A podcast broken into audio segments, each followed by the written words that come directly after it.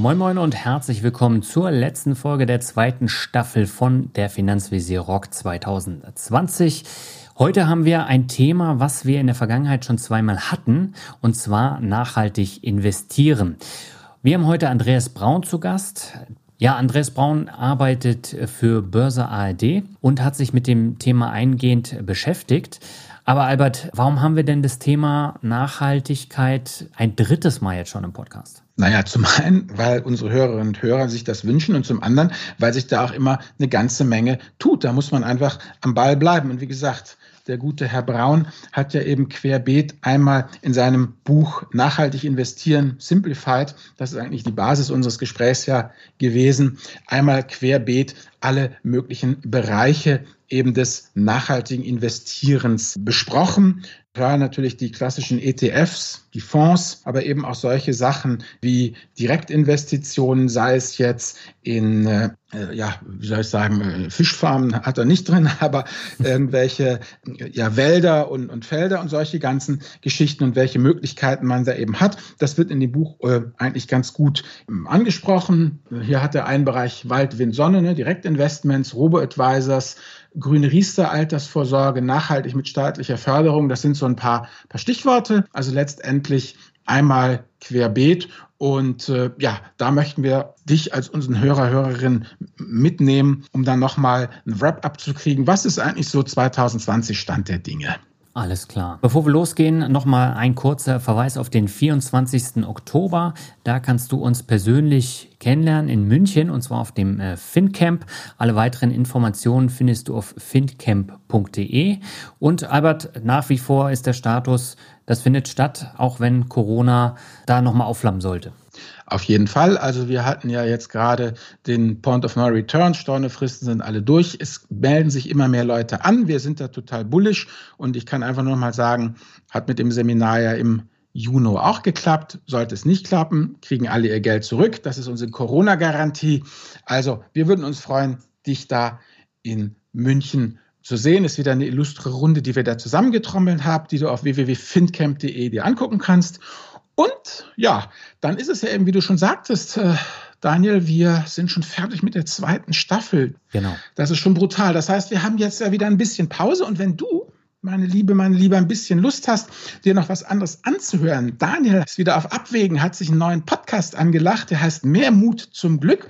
Toller Podcast, kann ich dir nur empfehlen. Hör doch einfach mal da rein jetzt, wenn wir beide hier mit unserem Finanzvisier Rock Pause machen. Ein bisschen Mut zum Glück. Ich glaube, das kannst du auch gebrauchen. Genau, und damit gehen wir ab zum Interview mit Andreas Braun. Auf geht's.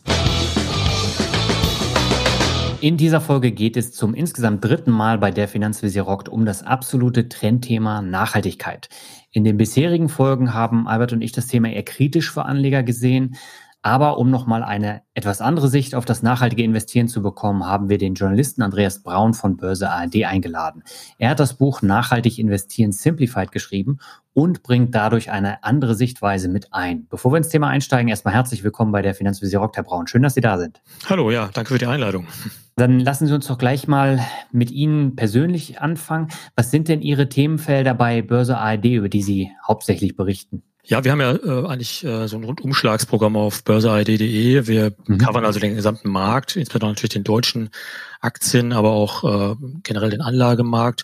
Ich habe mich relativ früh so auf Anlagethemen wie äh, Altersvorsorge, Fonds, Produkte, auch so eher ähm, trendige Geschichten wie äh, Zertifikate oder CFDs äh, eingeschossen, mhm. ähm, aber eben auch dann relativ ja, zumal es dann relativ stark hochpoppte, das Thema Nachhaltigkeit ins Visier bekommen. Wir haben einfach gesehen, dass es immer mehr Produkte in dem Bereich gibt und äh, die Nachfrage auch von Anlegerseite äh, größer wurde und unser Interesse als Journalisten natürlich auch größer wurde an dem Thema. Mhm. Also so ein eher breites Spektrum, das ich beackere dort. Und wie sind Sie denn auf die Idee gekommen, da ein Buch draus zu machen? Ja, ich hatte immer mal schon einzelne Produkte vorgestellt, ob es jetzt ETFs waren oder äh, aktiv gemanagte Fonds. Wir haben auch natürlich immer wieder Anfragen von Usern, die teilweise auch Schiffbruch erlitten haben mit mhm. Direktinvestments, äh, Stichwort Solar- oder Windparks. Da bot sich das eigentlich an, mal zu schauen, ob auch eine größere Publikation von Interesse ist. Also wir haben gemerkt, oder ich habe gemerkt, das ist ein Trendthema, haben Sie gerade schon äh, angedeutet auch. Äh, ja. Das Interesse ist stark gewachsen, auch von großen Investoren das Interesse stark gewachsen, die Produktpalette ist größer geworden. Also das war ein Motivator und dann gab es einfach eine Anfrage auch vom Finanzbuchverlag, ob ich mir äh, das zutrauen würde, sowas natürlich in der gebotenen Eile auch dann äh, zu machen. Simplified Buch, ich hatte vor einigen Jahren schon mal was zum Thema, auch eher so ein äh, Nischenthema Social Trading geschrieben. Da sind mehrere Dinge zusammengekommen und für mich war das einfach eine spannende Geschichte, mich da mal in dieser größeren Publikation dann auszutoben auch und selber noch ein bisschen dazu zu lernen, zu recherchieren und zu versuchen, das so auf Privatanlegerniveau runterzukochen natürlich auch. Richtet sich das Buch dann eher an absolute Einsteiger in dem Bereich oder auch an fortgeschrittene nachhaltige Anleger? Ja, ich würde sagen beides. Also der Einsteiger bekommt vielleicht einfach mal ein Gefühl dafür, wie dieses Universum aufgestellt ist, was nachhaltig überhaupt bedeutet. Es geht ja auch mit Begriffsbestimmungen los mhm. und führt dann so ein bisschen ein in diese ganzen Klimadebatten und UN-Konferenzen, die quasi unsere, unser Framework sozusagen eingerichtet haben. Ja. Und stellt dann so bestimmte Ansätze vor, wie man sortieren kann oder filtern kann, Produkte. Also das ist schon für den Einsteiger, aber auch für den fortgeschrittenen Interessenten, sage ich jetzt mal, gedacht, der konkrete Ideen braucht vielleicht, worin er jetzt konkret investiert oder wo er konkret Produkte findet, worauf er achten sollte bei diesen Produkten. Und mir war auch wichtig, das ist eben so der dritte Teil des Buches, äh, ein paar Handreichungen zu geben, wie man so ein Depot dann aufbaut, sinnvoll. Ne? Also hm. äh, viele Einsteiger oder auch Fans nachhaltiger Produkte, die äh, bilden eben sehr große Klumpen dann gleich mit bestimmten Einzelprodukten, was äh, mhm. eigentlich im Sinne des Erfinders ist insgesamt. Also es geht mir schon auch darum, ein paar Richtlinien dafür zu geben, wie man Portfolio dann sinnvoll strukturiert und eben auch absichert durch Diversifikation vielleicht oder wie man Rebalancing macht. Also ein paar Handreichungen zum Anlegen eines Portfolios gehören schon auch dazu. Mhm. Legen Sie denn selbst auch nachhaltig an? Ich habe die Frage neulich auch schon mal vorgelegt bekommen. Äh, Im Moment bin ich gar nicht investiert, aber ich habe eine ganz lange Liste von, von Fondsprodukten, auch ETFs, in die ich gedenke zu investieren in den nächsten Monaten. Ja, im Moment ist es für mich so ein bisschen, weiß nicht, ob es Ihnen ähnlich geht, die Frage, ob wir wirklich schon den Boden erreicht haben in dieser Krisensituation. Hm. Ich bin da im Moment relativ vorsichtig, aber wenn investieren, ich habe jetzt quasi am Jahresbeginn glücklicherweise sozusagen einige Positionen aufgelöst oder die letzten. Wenn investieren, dann wäre für mich, glaube ich, schon schwerpunktmäßig auch mit Berücksichtigung von nachhaltigen Aspekten, ganz klar, ja. Okay. Ja, ich glaube, wir könnten darüber noch länger sprechen, ähm, über Corona und die Auswirkungen auf die Märkte, aber das ist ja heute nicht das Thema. Ja. Deswegen würde ich sagen, Albert, dann darfst du übernehmen und das Thema Nachhaltigkeit dann einführen. Wunderbar, Herr Braun. Was für uns oder für mich eigentlich ein wichtiger Punkt ist, ist ja, wenn man jetzt in den Kaufmannsladen geht und da irgendwas kauft, dann möchte man irgendwas haben, was eben ökologisch wertvoll ist und äh, dann hat man ja die ganzen Siegel da drauf und dann traut man ja diesen Siegeln, geht nach Hause und dann guckt man auf einmal äh, Fernsehen oder liest irgendwas, dann stellt man fest, dass dieses Siegel eigentlich äh, gar nicht so viel taugt. Also klassisches äh, Greenwashing eben. Und deshalb mhm. würden wir eben gerne hier mal, bevor wir dann zu Produkten oder sowas kommen, eigentlich mal mit dem Fundament anfangen, nämlich mit den Ratingagenturen. Was ja. sind das eigentlich für Agenturen und wer legt die Kriterien fest, nach denen diese Rating Agenturen äh, ähm, arbeiten, ja, also was taugen die? Und eben welche Geschäftsmodelle haben die, weil im Ratingagenturen haben wir ja nun festgestellt in der Finanzkrise 2008, 2009, da war es ja auch so, dass die konventionellen Ratingagenturen ähm, zu oft mal nicht so genau hingeschaut haben. Und jetzt, wie gesagt, ist es ja noch ein laufendes Verfahren, aber bei Wirecard scheinen die sich ja auch nicht ja über jeden Zweifel erhaben benommen zu haben. Also letztendlich die Frage an Sie wäre, wer legt überhaupt die Kriterien fest, was anständig und moralisch ist. Ähm, meine ketzerische Meinung ist ja da, dass eigentlich da die klassisch prüden äh, äh US-amerikanischen Kriterien, gerade im Bereich Sex, Alkohol und Glücksspiel, einfach auf den weltweiten Kapitalmarkt ausgerollt ähm, werden. Also sicherlich ähm, schmutzige Waffen und solche Geschichten, das steht außer Zweifel, dass wir das nicht haben wollen. Aber wie gesagt, wer legt die Kriterien fest? Und was sind mhm. das dann für Agenturen, die die dann eben ja so aufbereiten, dass ein Fondsmanager mit was anfangen kann? Also die, die Kriterien legen letzten Endes die, die Agenturen selber fest, aber alle orientieren sich, zumindest alle Nachhaltigkeitsagenturen orientieren sich natürlich an diesem, diesen drei Buchstaben gewissermaßen, ESG, also I steht für Environmental, also Umweltaspekte, S ist äh, Social und G ist Governance. Mhm. Äh, kleiner Exkurs dazu, bei Wirecard war das äh, G, also die Unternehmensführung sicherlich schon vor, seit Jahren durchaus strittig zu bewerten. Und das haben die Agenturen auch durchaus, also zumindest die Nachhaltigkeitsagenturen durchaus geleistet. Also an diesen drei mhm. Superkriterien würde ich jetzt mal sagen, hangeln die sich alle äh, entlang. Dann bildet jede Agentur äh, sozusagen individuell Subthemen innerhalb dieser drei Kriterien. Also bei, beim Bereich Umwelt kann das eben sein, Klimaverträglichkeit der Produkte, äh, ähm, Abfallmanagement, CO2-Emissionen natürlich auch. Äh, Im Bereich Social ist es dann eben, wie gehe ich mit meinen Mitarbeitern um, auch wie gehe ich mit meinen Stakeholdern, also den Aktionären zum Beispiel um. Mhm. Und Governance ist, sind eben so die Dinge der Unternehmensführung. Also wie transparent kommuniziere ich zum Beispiel, wie sehr nehme ich meine Verantwortung gegenüber den, den Shareholdern auch wahr dann. Äh, das sind, äh, gibt es Korruption zum Beispiel, nicht nur in ja. meinem Unternehmen selber oder auch, sondern auch in der Lieferkette. Das sind Dinge, die im Bereich Governance eine Rolle spielen. Also da wäre Wirecard normalerweise relativ schnell aufgeflogen, denke ich, wenn man diese ESG-Kriterien angelegt hat. Dazu kommen wir vielleicht später noch, wie ESG in der Lage ist, vielleicht auch ähm, auf Gefahren relativ früh hinzuweisen. Mhm. Also das sind so diese Hauptkriterien, aus denen dann die Agenturen individuell, äh, da haben Sie durchaus recht, also amerikanische Agenturen arbeiten vielleicht ein bisschen anders ähm, als europäische, individuell ihr Kriterienkataloge äh, ableiten und dann gewissermaßen vielleicht 70, 100 Kriterien, Subkriterien entwickeln, die dann abgefragt werden. Und das geht eben so, dass man einerseits die Berichterstattung der Unternehmen screent. Also das ist natürlich einmal die normale, der normale Newsflow, der vom Unternehmen kommt. Es werden auch die Nachhaltigkeitsberichte der Unternehmen ausgewertet und dann teilweise wegen mit Fragebögen werden die Unternehmen konfrontiert oder auch mit direkten Gesprächen, wo abgeklopft wird, wie weit ist eben das ein oder andere Unternehmen in diesem oder jenem äh, Sektor. Und daraus werden dann erstmal Rohdaten entwickelt und diese Daten äh, werden dann zu Ratings zusammengefasst. Also das ist ähnlich wie bei Kreditratings oder Bonitätsratings. Mhm. Da gibt es eben solche Noten. Schlechteste Note wäre dann C zum Beispiel. Triple B ist dann so unterer Bereich und die Bestnote wäre dann auch dieses AAA, das wir ja auch von sehr guten Schuldnern wie der Bundesrepublik Deutschland auf Staatsanleihenbasis kennen. Also mit solchen Noten arbeiten viele Agenturen. Teilweise gibt es auch den sogenannten Prime Standard sozusagen bei Unternehmen. Das ist quasi eine, äh, eine Adelung eines Unternehmens, das sehr nachhaltig arbeitet.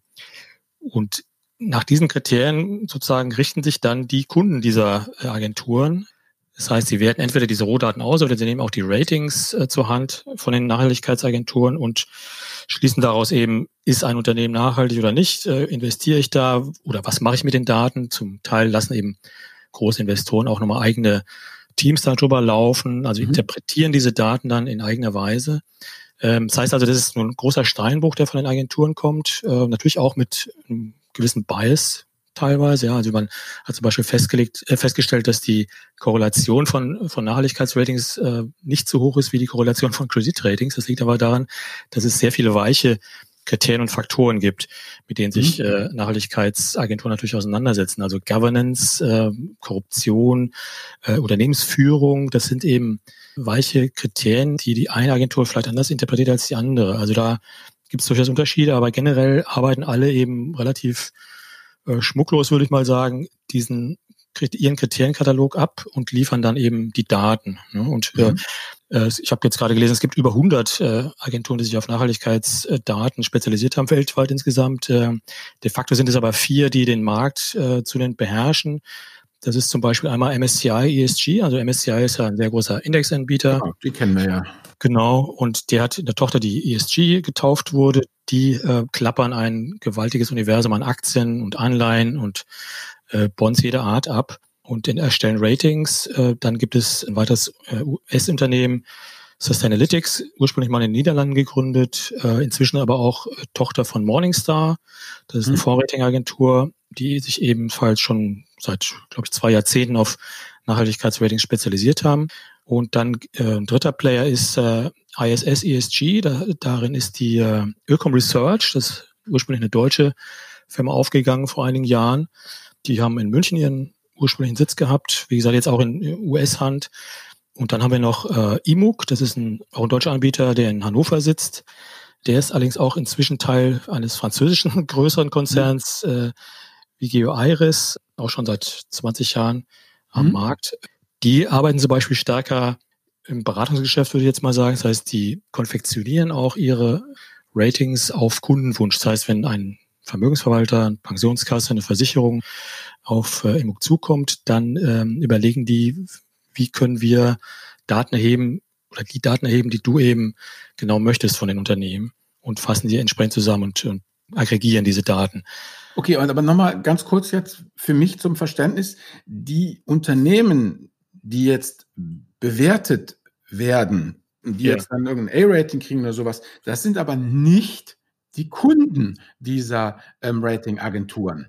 Genau, das ist ein. Das ist das Entscheidende, weil ich glaube, das ist ja bei Moody's und Konsorten anders, dass wenn genau. ich als äh, XYZ-Firma sage, Moody, ich will ein schickes Rating, ich bezahle dich auch, dann sind ja. wir gleich im Interessenkonflikt. Und da ist es nicht so oder? Das ist prinzipiell nicht so, genau. Also die Kunden der Ratingagenturen sind natürlich die Investoren, die also die Daten nutzen wollen, um, also etwa Fondsgesellschaften, mhm. um sich ein eigenes äh, Nachhaltigkeitsportfolio zusammenzubauen. Äh, nicht nur mhm. Fondsgesellschaften, sondern auch große Investoren wie BlackRock oder meinetwegen der norwegische Staatsfonds oder auch Pensionskassen, äh, Versicherungen, die ja auch mhm. viel Geld anzulegen haben.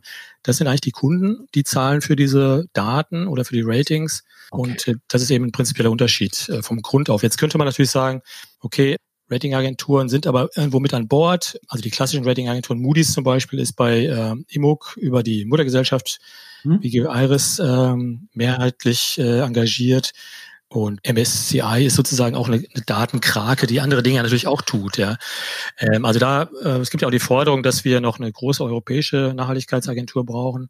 Da könnte man so ein bisschen eine Machtzusammenballung äh, vielleicht unterstellen, aber prinzipiell ist eben der zahlende Kunde nicht das Unternehmen, das dann das Rating bekommt, ja. Und das ist ja schon mal wirklich eben ähm, wichtig. Dann hätte ich noch mal eine Frage und zwar zur Transparenz, weil Sie sagten ja, dass, dass jeder etwas anders gewichtet. Das ist mir auch schon aufgefallen, wenn man jetzt zum Beispiel einen ESG-ETF, was ich, ich hatte da mal einen von iShares und einen hatte ich eben von DBX-Trackers, ja, und die einen hatten sich sozusagen für ein ethisches Total entschieden und die anderen für ein ethisches BP. Und da habe ich mir schon gewundert, warum mhm. Äh, für die einen jetzt ja äh, total ethisch war und, und BP nicht, ja, und, und gerade und das andere gerade umgekehrt. Und manchmal findet man, dass, dass Amazon dabei ist und Oracle nicht oder solche Geschichten. Ich ja. vermute mal, das liegt dann einfach an den Kriterien, die da ganz zugrunde liegen. Kann man die irgendwie als Interessierter, ja, wenn ich jetzt einen ESG-ETF erwerben möchte, kann ich mir das irgendwie runterladen, diese Kriterienkataloge, nach denen da bewertet wird, oder ähm, soll und muss ich da einfach darauf vertrauen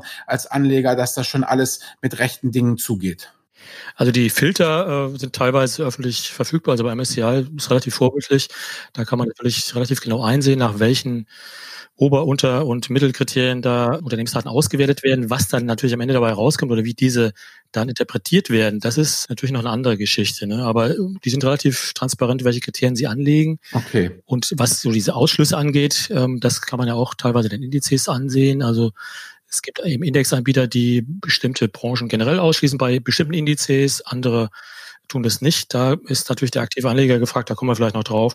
Genau. Ähm, der sich die Indizes auch genauer anschaut, äh, wie deren Logik ist irgendwo. Und das gilt natürlich auch für aktiv gemanagte Fonds. Auch ein Fonds sollte bestenfalls beschreiben, welches Nachhaltigkeitskonzept er, er nutzt und nach welchen Kriterien er Unternehmen screent und, und auswählt. Also ich denke, man muss wirklich diese ESG-Daten als Rohstoff betrachten, aus denen dann die Investoren ein eigenes Konzept entwickeln. Äh, und das aufsetzen, das sollte natürlich auch möglichst äh, kommuniziert werden, klar. Gut, also das ist aber jetzt schon mal wirklich interessant, weil ich denke mal, die erste Quintessenz, die wir jetzt hier mal ziehen können, ist, wer einen ETF auf den MSCI World kauft oder auf den MSCI Emerging Markets oder einen von den klassischen Indizes, der kann einfach zugreifen und es ist gerade egal, ähm, welchen ETF er kauft, weil die unterliegenden Kriterien sind immer gleich. Aber zwei ESG-ETFs können sich eben durchaus ähm, Grund, also nicht grundsätzlich, aber die können sich durchaus schon in erheblichem Maße unterscheiden. Also das bedeutet, ähm, dass wir, denke ich mal, festhalten können, dass ähm, du, wenn du jetzt hier diesen Podcast gehört hast und jetzt losziehen willst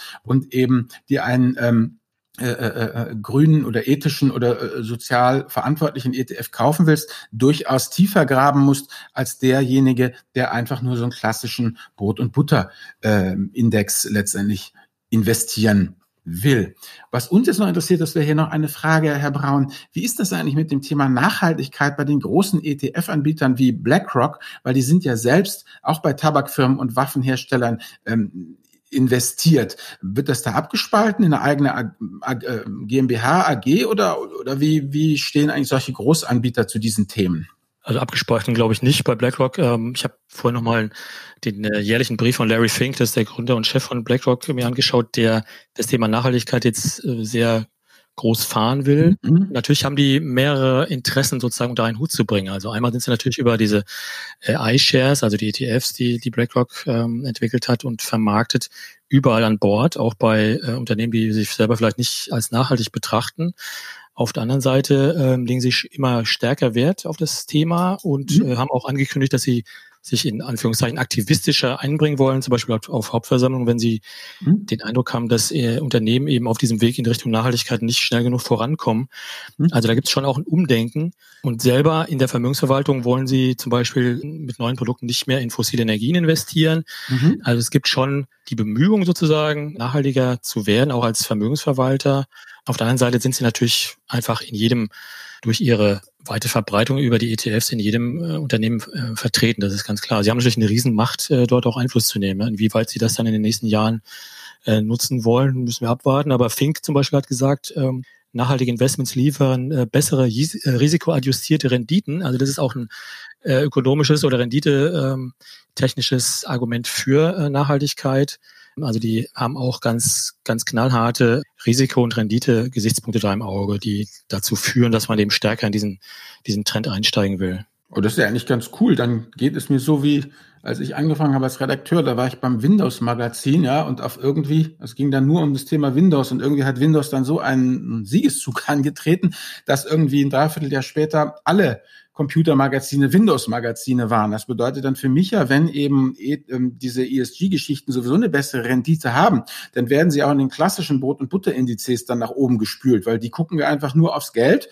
Dann äh, wird der Erfolg ja auch sozusagen die Ethik auch in, in mein Portfolio kommen. Da muss ich ja gar nichts verkaufen oder umschichten. Das ist natürlich praktisch. Gut, das wird, wird man sehen, wenn es so zum Mainstream wird. Im Moment sind wir so bei fünf bis zehn Prozent Anteil bei, bei Fonds. Wenn es zum Mainstream äh, wird und jeder will nachhaltig sein, dann muss man vielleicht sogar noch genauer hinschauen, äh, ob das jetzt wirklich nur ein Etikett ist, was da genau dahinter steckt. Ne? Also das, ich äh, meine die Firmen. Sie sagten ja, dass die Firmen, die, die, die, die eben ESG-konform agieren, einfach bessere Renditen liefern. Das ist, äh, also wenn man sich die Indizes anschaut, ja, MSCI World zu MSCI World, SRI zum Beispiel, dann kann man das eigentlich über die letzten Jahre äh, durchaus äh, nachweisen, ja. Also dann die werden diese Firmen auch in meinem, werden die auch in meinem normalen ES, normalen MSCI World ja höher gewichtet weil der ist ja, der ist ja einfach kapitalgewichtet. Er wird ja dann, Erfolg wird ja nach oben geschwemmt. In the long run ist das so, ja, ja genau. super. Mhm. Okay, ich denke, jetzt haben wir mal die Ratingagenturen besprochen. Bevor wir jetzt auf die Anlagestrategien kommen mit Daniel, hätte ich noch mal eine Frage an Sie jetzt. Wie gesagt, ähm, der letzte ESG-Podcast ist ja schon zwei Jahre zurück von uns. Wie ist denn eigentlich momentan, Herr Braun, State of the Art beim nachhaltigen Anlegen? Welche Anlageklassen, nur ganz grob, kurz aufgezählt, stehen mir aktuell im Jahr 2020 zur Verfügung als Privatanleger? Also in welche Anlageklassen, Aktien, Anleihen, Bitcoin, Immobilien, was weiß ich, kann ich mich ja jetzt sozusagen ethisch, moralisch investieren, reinbegeben? Also das Spektrum ist äh, durchaus enorm gewachsen, würde ich sagen, auch in den letzten zwei Jahren. Äh, natürlich äh, habe ich Aktien als Anlageform. Äh, Green Bonds sind sozusagen Anleihen, die äh, so einen Anspruch haben, mit dem Geld, was in sie investiert wird, dann äh, ökologische oder soziale Produkte zu verfolgen. Ein zweiter äh, Aspekt natürlich ETFs und Fonds auch in, in vielerlei Abmischung und und Ausrichtung, da kommen wir vielleicht noch drauf. Es gibt eine Anlageklasse, die mir bisher noch gar nicht so geläufig war, das sind diese Mikrofinanzfonds. Da gibt es zwar nur eine kleine Anzahl in Deutschland äh, zugelassene Fonds, aber die äh, ermöglichen sozusagen in Mikrokredite in sogenannten Entwicklungsländern zu investieren. Das sind dann tausende Kredite von Handwerkern oder kleinen Gewerbetreibenden, die dann gebündelt werden in diesen Fonds, haben auch gewisse Ausfallrisiken, aber laufen eigentlich so renditetechnisch fast ein bisschen wie Festgeld, würde ich sagen. Also zwei, drei Prozent im Jahr mit relativ geringen Schwankungen. Das ist so ein neuer Aspekt. Dann haben wir Crowd-Investing-Plattformen, die sich spezialisiert haben auf äh, nachhaltige Projekte. BetterVest ist eine, die ich im Buch zum Beispiel vorgestellt habe. Die sorgen dann mit den Teilweise werden Darlehen oder Kredite vergeben an äh, Menschen auch in weniger entwickelten Ländern, die dann zum Beispiel Kochherd oder so sich anschaffen, Solarmodule dann äh, auf die Dächer stellen können. Äh, das ist eine äh, direktere Anlageform in Nachhaltigkeit. Ja, dann haben wir natürlich diese Direktinvestments. Ich kann also in Solar- oder Windparks investieren direkt. Ist vielleicht etwas kritischer zu sehen. Da glaube ich, äh, werden wir auch noch ein bisschen Zeit drauf verwenden auf das Thema Direktinvestments. Ja, ja. Also es gibt ein großes Sammelsurium an Möglichkeiten. Es gibt auch Robo-Advisor, also äh, Online-Vermögensverwaltung, die fast ausschließlich in grüne ETFs oder auch aktiv gemanagte Fonds investieren. Also ich kann mir auch so eine Vermögensverwaltung zusammenschneidern lassen. Es gibt sogar Riester-Produkte, die so einen grünen Touch haben und in, in äh, Nachhaltigkeitsfonds investieren. Versicherungen äh, kommen jetzt langsam äh, raus mit Angeboten, dass man auch grün sich versichern kann sozusagen oder dass der Versicherer, bei dem man das abschließt, eben selbst auf nachhaltige Investments achtet. Da gibt es also eine große Anzahl von Möglichkeiten, die man nutzen kann. Ja, nicht jede ist äh, vielleicht sinnvoll oder besonders rentierlich äh, oder auch äh, ohne Risiko zu betrachten, aber die Möglichkeiten sind groß, ja.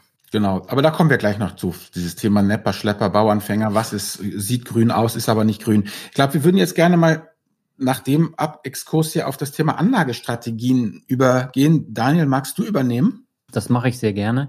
Äh, Sie haben in Ihrem Buch Auswahlstrategien für die nachhaltige Geldanlage vorgestellt. Wie gehe ich denn am besten vor bei der Auswahl?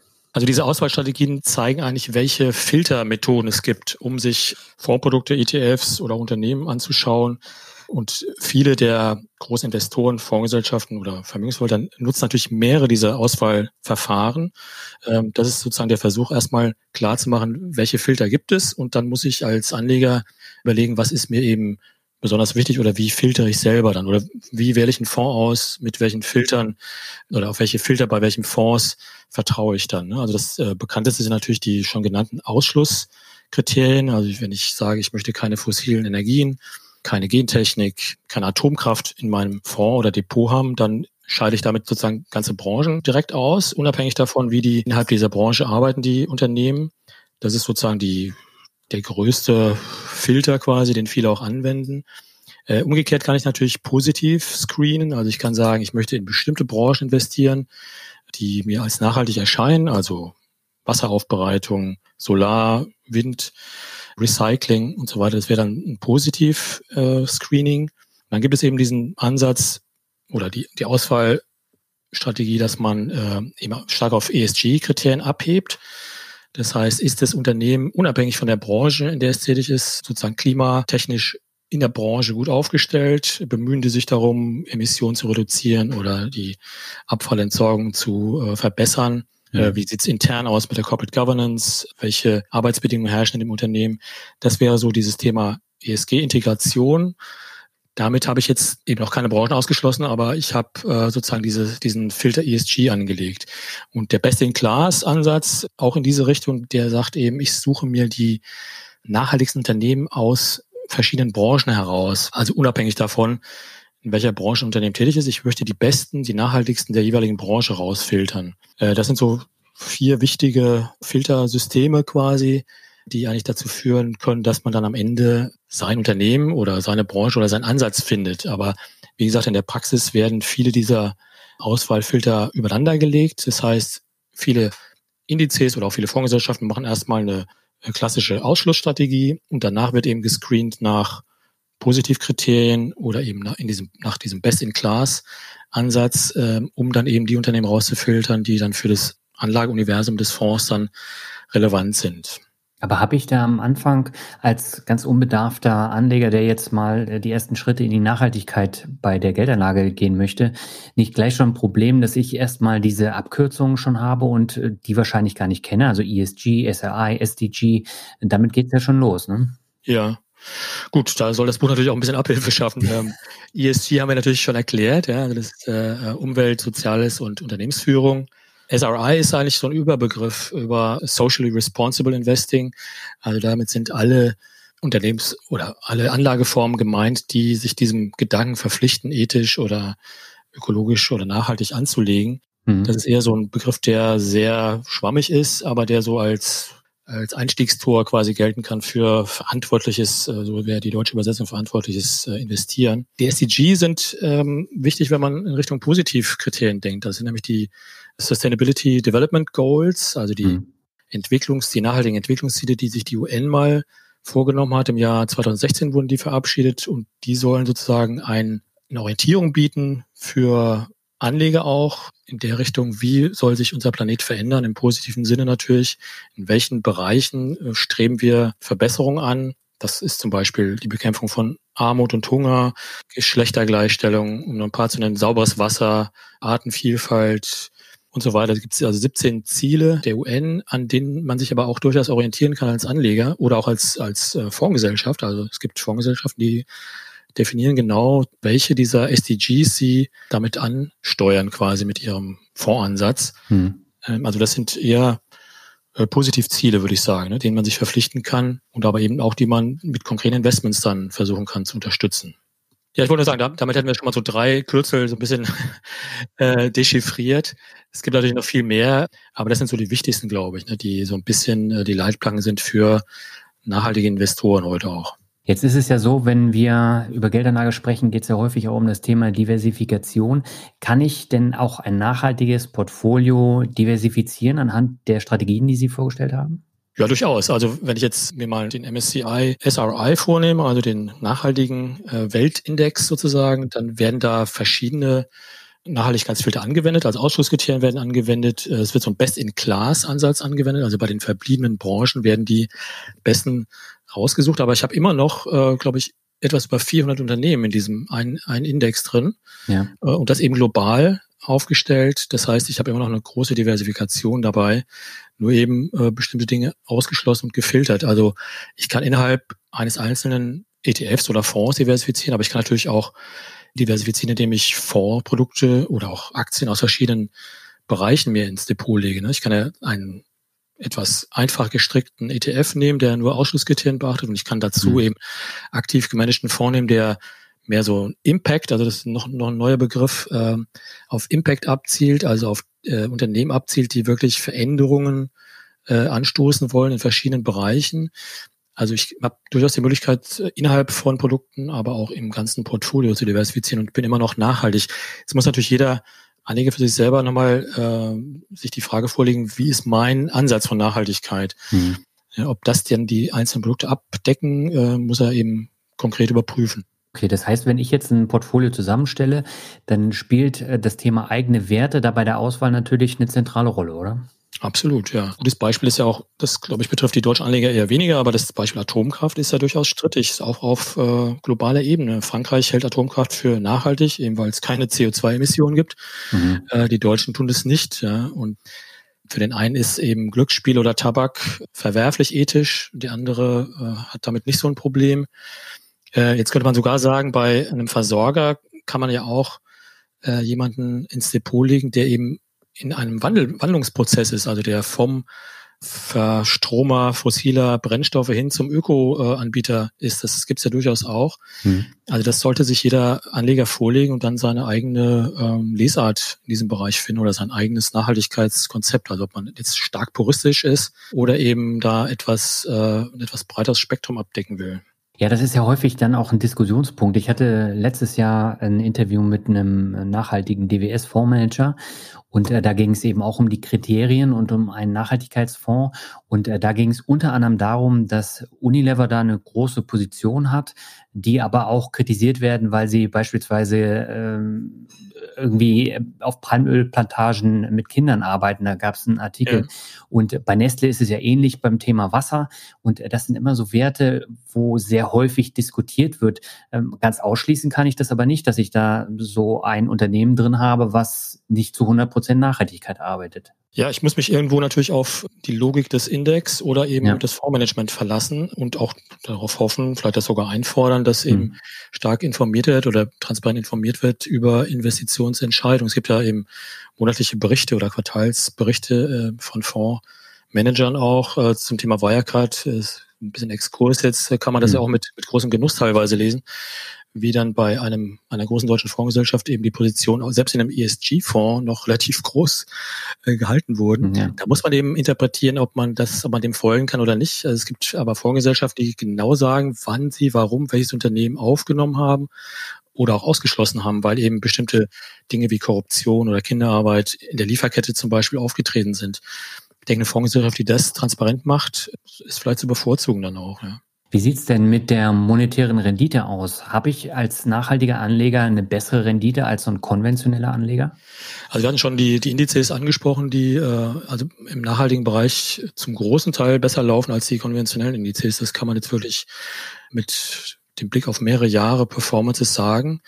Ich hatte auch ein Interview mit dem Ali Masawa von Morningstar, die ja auch an der Ratingagentur beteiligt sind, nämlich mhm. Äh, Sustainalytics der wollte sich da nicht so festlegen, dass die Rendite jetzt höher ist, aber die Schwankungsneigung ist eben oft deutlich niedriger. Das heißt, ich senke das Risiko oft, indem ich äh, stärker nachhaltig investiere bei gleicher Rendite oder ich habe bei gleichem Risiko etwas höhere Rendite. Also das kann man im Aktien- und Fondsbereich schon sagen, aber natürlich gibt es auch andere Anlageformen, wo mir deutlich höhere Risiken ins Haus stehen. Also Stichpunkt Direktinvestments oder auch Bonds von einzelnen Unternehmen oder auch einzelne Unternehmen als Aktie selber. Ja. Ähm, da ist natürlich oft das Risikorenditeprofil nicht so ganz klar im, im großen Maßstab, aber ist, glaube ich, das hat sich, die Erkenntnis hat sich wirklich durchgesetzt und führt ja auch dazu, dass die Nachfrage stark gestiegen ist von institutioneller Seite auch, dass man mit nachhaltigen Investments durchaus äh, zumindest ebenbürtige Renditen erzielen kann, ja. Albert, dann würde ich sagen, dann kommen wir mal zum Punkt Produktauswahl. Da übergebe ich wieder an dich. Ja, danke. Also wie gesagt, jetzt äh, haben wir ja schon festgestellt, wer ernsthaft und ehrlich sich um das Thema Nachhaltigkeit bemüht, der holt sich auch eine gewisse Menge Arbeit ins Haus. Also so einfach mal äh, kaufen und dann war's das. Das ist nicht, dann wird es nämlich zum Ablasshandel. Und jetzt bin ich aber trotzdem jetzt ein engagierter, aktiver ähm, Anleger, weil das ist man dann ja eigentlich auch.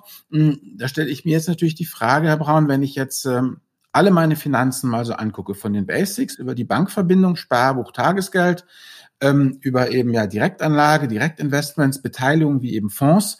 Wie finde ich da eigentlich das richtige Produkt? Also wo muss ich suchen? Und vor allem eben, wie erkenne ich eben diese grün gewaschenen Nepper, Schlepper, Bauernfänger? Weil ähm, dieses Thema Grün, wenn da jetzt alle draufspringen, es ist ja einfach auch eine Möglichkeit, es ist ja ein Vertriebsargument. Ja, wenn ich einfach sage, mhm. guck mal hier, ich habe hier einen tollen Ökofonds, dann äh, komme ich durchaus ja schneller in die Tür, als wenn ich das nicht habe. Das heißt, mal ganz, ganz plump gesprochen, ich möchte gerne meine Bank, mein Sparbuch, mein Tagesgeld erstmal ähm, ja, ökologisch, grün, nachhaltig aufstellen. Wo soll ich da gucken? Was würden Sie mir ganz konkret ähm, empfehlen, äh, was ich tun kann als Anleger? Gut, angefangen bei der Bank. Es gibt äh, eben seit Jahrzehnten eigentlich schon eine ganze Reihe von nachhaltigen Banken auch, ähm, die sich um das Thema bemühen. Äh, nachhaltig deswegen, weil sie selber auch ihre Kreditvergabe äh, nachhaltig ausrichten. Das heißt, sie vergeben eben keine Kredite an Unternehmen, die sie für ethisch oder äh, ökologisch äh, zweifelhaft halten. Mhm. Andererseits auch ihre eigenen äh, Anlagemittel nachhaltig investieren. Darüber gibt es auch dann durchaus größere Dokumentationen zu lesen von den Banken. Ähm, da gibt es in Deutschland, ja, ich würde sagen, 10, 12 Banken, die in Frage kommen, die auch eben Depot dann anbieten, äh, über das man bestimmte Fonds kaufen kann. Also ich will jetzt keine Schleichwerbung machen, aber die größten sind natürlich die Triodos Bank, mhm. die in Deutschland einen großen Sitz hat, eigentlich eine niederländische Bank. Dann haben wir die Ethikbank, zum Beispiel die Umweltbank, selber auch ja börsennotiert, äh, die GLS Bank. Da sind so vier Banken, die äh, dem Thema nicht seit langem verpflichtet sind, teilweise auch kirchliche Wurzeln haben. Ähm, also da ist das Thema schon seit Jahrzehnten eigentlich ganz gut aufgehoben und die verpflichten sich eben in ihrer eigenen, in ihrem Geschäftsgebaren schon auf gewisse Nachhaltigkeitsziele. Ähm, natürlich ziehen jetzt viele äh, Geschäftsbanken nach und wollen selbst auch nachhaltiger sein, ihren eigenen CO2-Fußabdruck verkleinern. Da muss man halt im Einzelnen hinschauen, ähm, vielleicht indem man die Nachhaltigkeitsberichte der Banken selber mal liest, ob das dann in Frage kommt für jemanden, der wirklich schon bei der Auswahl der Bank oder des Depots äh, möglichst nachhaltig sein will. Also ich kann, wenn ich das möchte, kann ich all das, was ich von konventionellen Banken kriege, kriege ich auch von nachhaltigen Banken. Also ja, jein, würde ich sagen. Konto, Depot. Also das ist ja so die, yeah. diese die Basics. Also ich brauche ein Girokonto, genau. Gehalt. ja. Sparbuch schrägstrich Tagesgeld, also um irgendwie Geld zu deponieren. Und dann brauche ich noch ein Depot. Ja. Das kriege ich praktisch nachhaltig, wenn ich das möchte. Das kriege ich teilweise nachhaltig, genau. Es gibt auch nachhaltige oder grüne Sparbriefe der einzelnen Anbieter. Da muss man sich bei den einzelnen Banken anschauen, was genau man will. Also es gibt äh, auch Depots natürlich im Angebot von Triodos oder GLS. Okay. Da muss man sich die Kostenstruktur halt mal anschauen, ob die dann auch zum eigenen Geschmack passt. Äh, natürlich habe ich Transaktionsgebühren oder, oder Fondsaufschläge, mhm. aber da gibt es teilweise Rundumpakete, äh, auch, auch äh, Aktien, die direkt angeboten werden, mit nachhaltigem Screening sozusagen, mhm. mhm. äh, gibt es durchaus. Also den, den One-Stop-Shop für den nachhaltigen ähm, Bankkunden und Anleger gibt es. Gut. Da muss man sich halt im Einzelnen fragen, wie gesagt, ob die Produktpalette, die dort angeboten wird, auch ausreichend ist, ob ich für dich jeden ETF oder jeden aktiv gemanagten Fonds dort bekomme. Das ist nicht immer der Fall. Aber im Prinzip geht es, ja. Okay, und wie sieht es mit den Kosten aus? Ist natürlich kein, kein Discount-Broker-Niveau oft. Ne? Also da zahle ich dann eben dann doch einen Aufschlag auf Transaktionsgebühren oft. Äh, ich habe auch Kontogebühren im Bereich von ja, fünf bis zehn Euro im Monat. Wer da Wert darauf legt, das eben möglichst kostenneutral zu machen, der müsste halt überlegen, ob er sich vielleicht noch für den einen oder anderen Fonds oder ETF oder auch das Aktienhandeln dann einen handelsüblichen Discount-Broker anschafft. Ja, wie gesagt, es ist im Rahmen der normalen Kosten, denke ich. Wunderbar. Gut, dann habe ich das. Wie gesagt, jetzt gehen wir mal weiter. Wie gesagt, was wir ja schon besprochen hatten, waren ja die ETFs. Wenn ich jetzt eben weitergehen möchte, lang und breit mit den ganzen Kriterien. Was mich jetzt eigentlich noch wirklich mal interessieren würde, ist, wie Sie das sehen, dieses Thema ethische Fonds, also im Sinne von, dass sie eben keine ETFs sind, sondern dass es da eben einen Beirat gibt, ja. der dann da mit den Leuten zusammenarbeitet. Und ich frage mich, wieso soll eigentlich ethisches Stockpicking besser funktionieren als dieses 0815 Stockpicking, was man eben nach Kennzahlen macht, die mit Ethik nichts zu tun haben. Ich habe mir mal ein bisschen angeguckt, wer da so Beiräte sind. Wie gesagt, ich bin mhm. mir sicher, dass das alles honorige Menschen sind, die auch nach bestem Wissen und Gewissen da was tun. Aber wie gesagt, ein Experte für technischen Umweltschutz beim BUND oder eine Frau, die wissenschaftliche Mitarbeiterin beim Institut Südwind ist, jemand, der Spezialistin für Menschenrechte und die Beziehung zwischen sozialen Organisationen ist. Sind diese Beiräte denn jetzt nun wirklich irgendwie qualifiziert, auch wirklich Aktien Investments herauszufinden, die dann nachhaltig auch lukrativ sind, weil es mag ja schon sein, dass man mit dieser Haltung eine ganze Menge Aktien ablehnen kann, so nach dem Motto, die wollen wir nicht.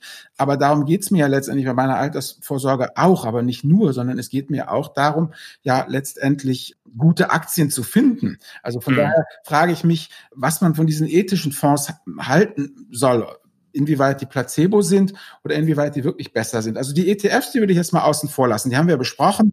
Und das habe ich verstanden. Und da ist ja einfach das, was mir auch durchaus nahe kommt, ein systematisiertes ähm, Verhalten hinter. Nachhaltigkeitsfonds haben alle so eine Ethikkomponente natürlich. Ne? Mhm. Also viele Fondsprodukte heben auch stark auf diese Social- oder, oder Governance-Kriterien ab, aber in der Regel klappern die eben alle drei Aspekte dieses äh, ESG-Universums ab. Warum das Stockpicking besser ist? Hm.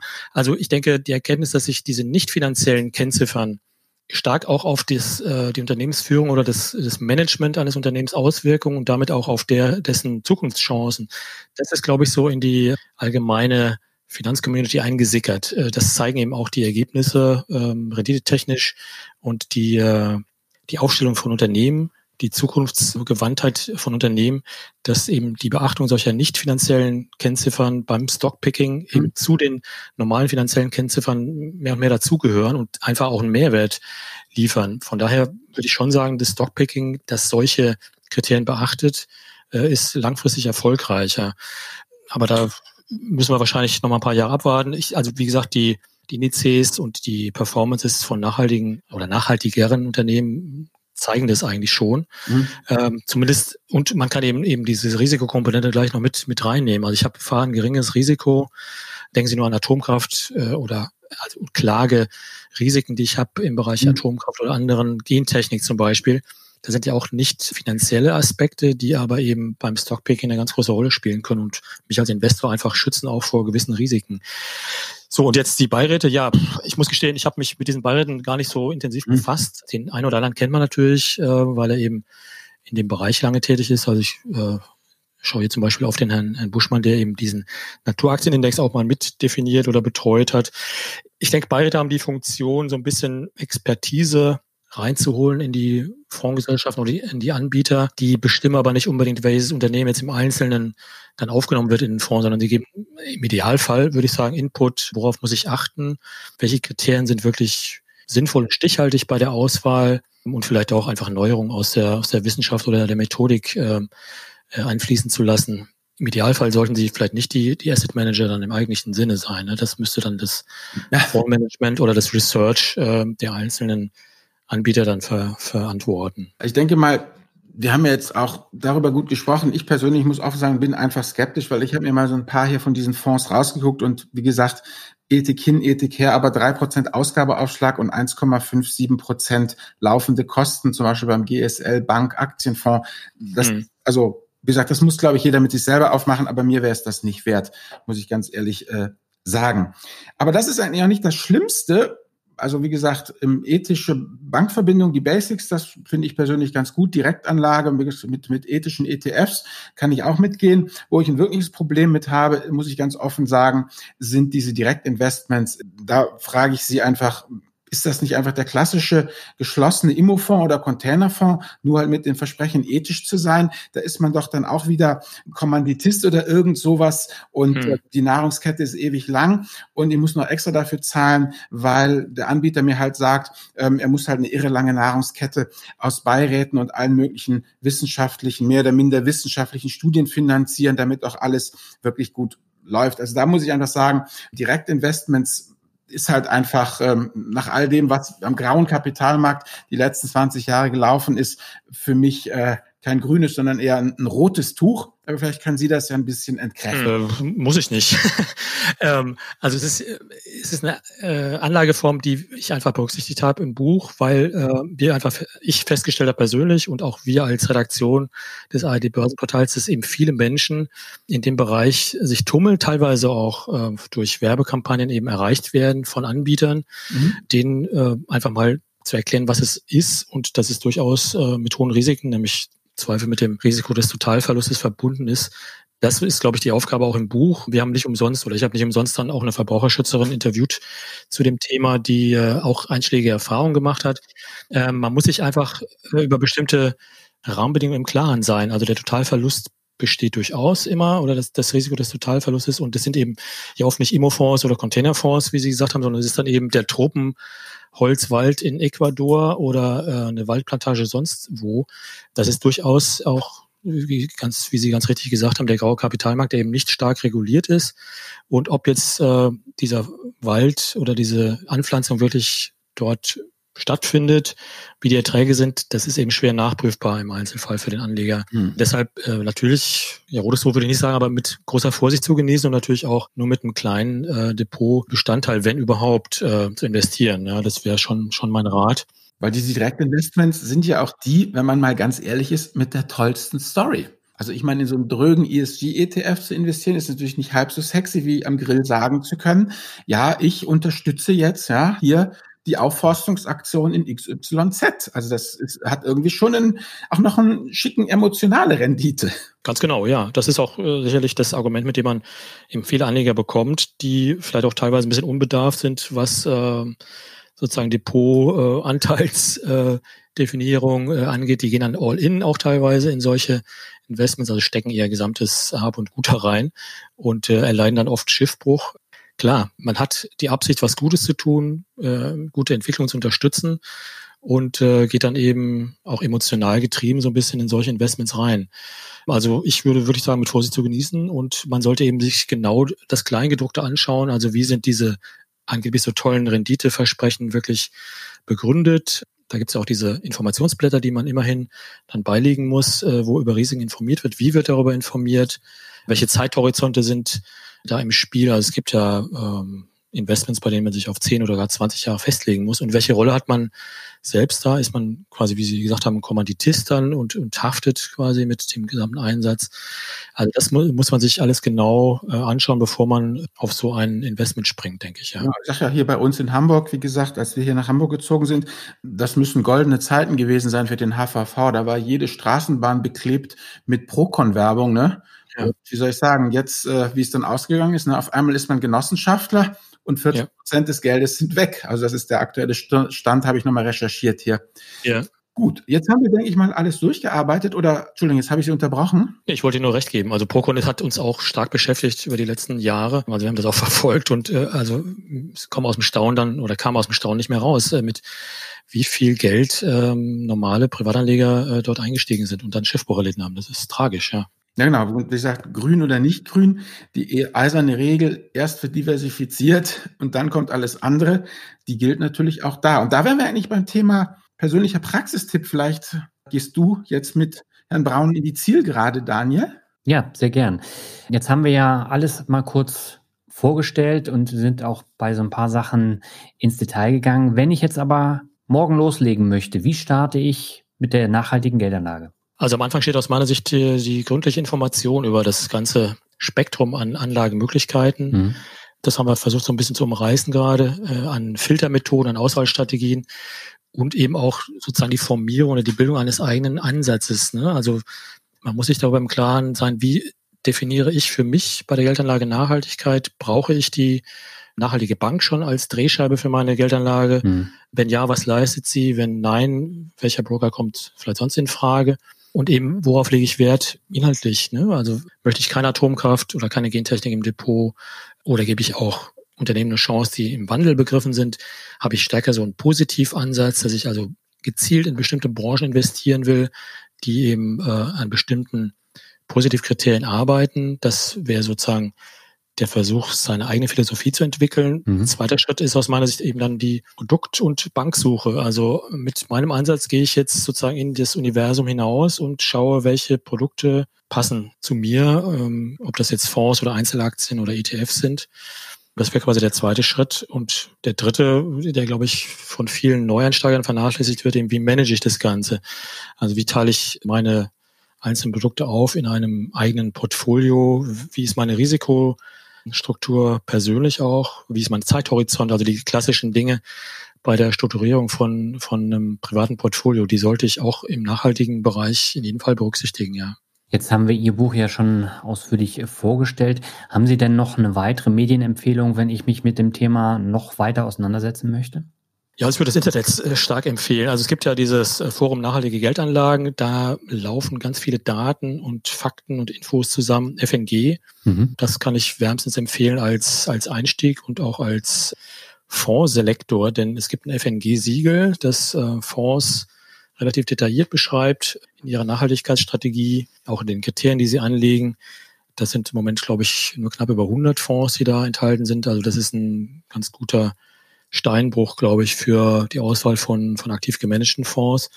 Das Verständnis für diese Nachhaltigkeitsdaten so ein bisschen zu verbessern, würde ich wirklich empfehlen, bei MSCI mal vorbeizuschauen. Also der ESG-Tochter von MSCI, die haben sehr ausführliche Informationen zu ihrer zu ihrem Data Mining quasi, also zur Art, wie sie Daten erheben, wie Indizes entstehen, wie äh, neue Techniken, Big Data, künstliche Intelligenz eingesetzt werden, um Nachhaltigkeit zu filtern quasi.